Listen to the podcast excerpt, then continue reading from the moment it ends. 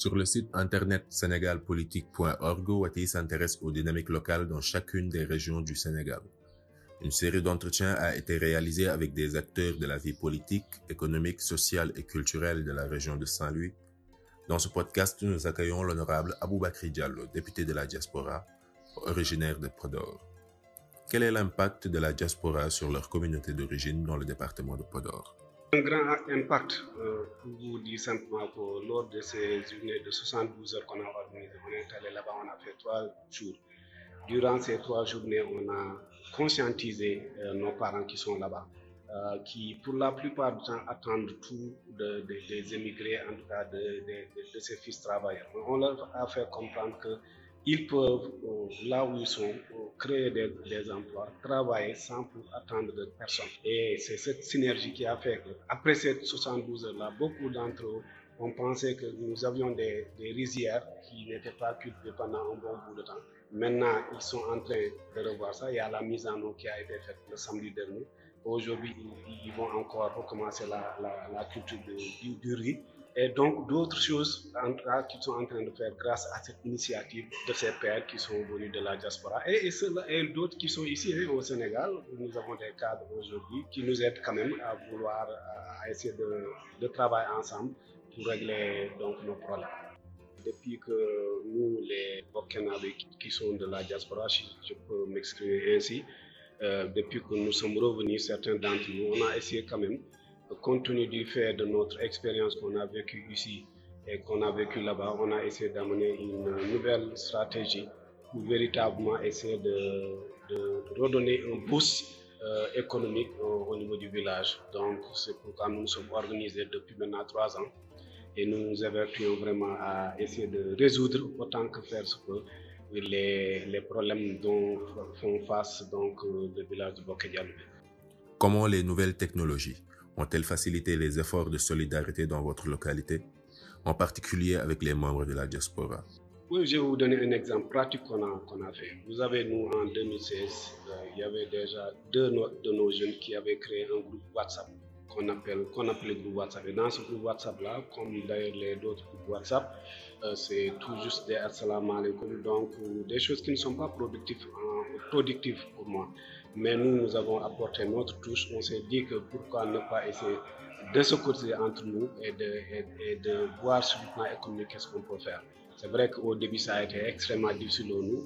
Au début, pour nous, euh, certains des membres euh, qui étaient originalement là-bas sont sortis du fait qu'on a imposé 2000 francs à chaque personne, en tout cas, qui souhaiterait être restée dans le groupe WhatsApp.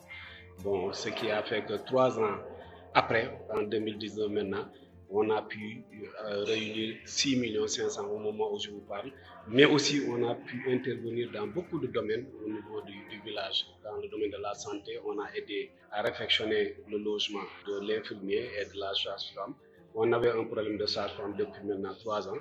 Et grâce à ce groupe-là, on a pu quand même régler ce problème-là depuis le mois dernier. Sur le plan de l'éducation, nous aidons les jeunes là, nous essayons de leur euh, accompagner. Aujourd'hui, on a acheté une photocopieuse au niveau du lycée qui permet aux, aux élèves, en tout cas, de se procurer leurs documents euh, gratuitement. donc, au niveau de l'hydraulique aussi, du forage, nous avons souvent des problèmes de forage. Et là, on, on, a organisé récemment des 72 heures qu'on appelle retrouvailles, en tout cas entre nous, et durant ces 72 heures-là, on a essayé de revoir tous les problèmes donc, de notre communauté. Et maintenant, on est assez en train de voir quelles sont les voies moyens pour essayer de régler les solutions à court, moyen et long terme. Pourquoi pensez-vous qu'il est nécessaire que les villages collaborent davantage entre eux pour faire face aux défis qu'ils rencontrent?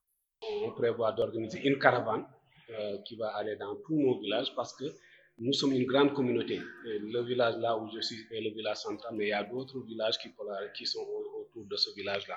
Nous sommes tous des parents. Donc nous voulons organiser tout ce bon monde-là autour d'une seule entité et, et que cette entité va prendre en charge les problèmes de la communauté. Et nous sommes sûrs que c'est le seul moyen aujourd'hui pour, pour, régler nos, nos, problèmes. Donc on y est et on croit que ça va, ça va marcher.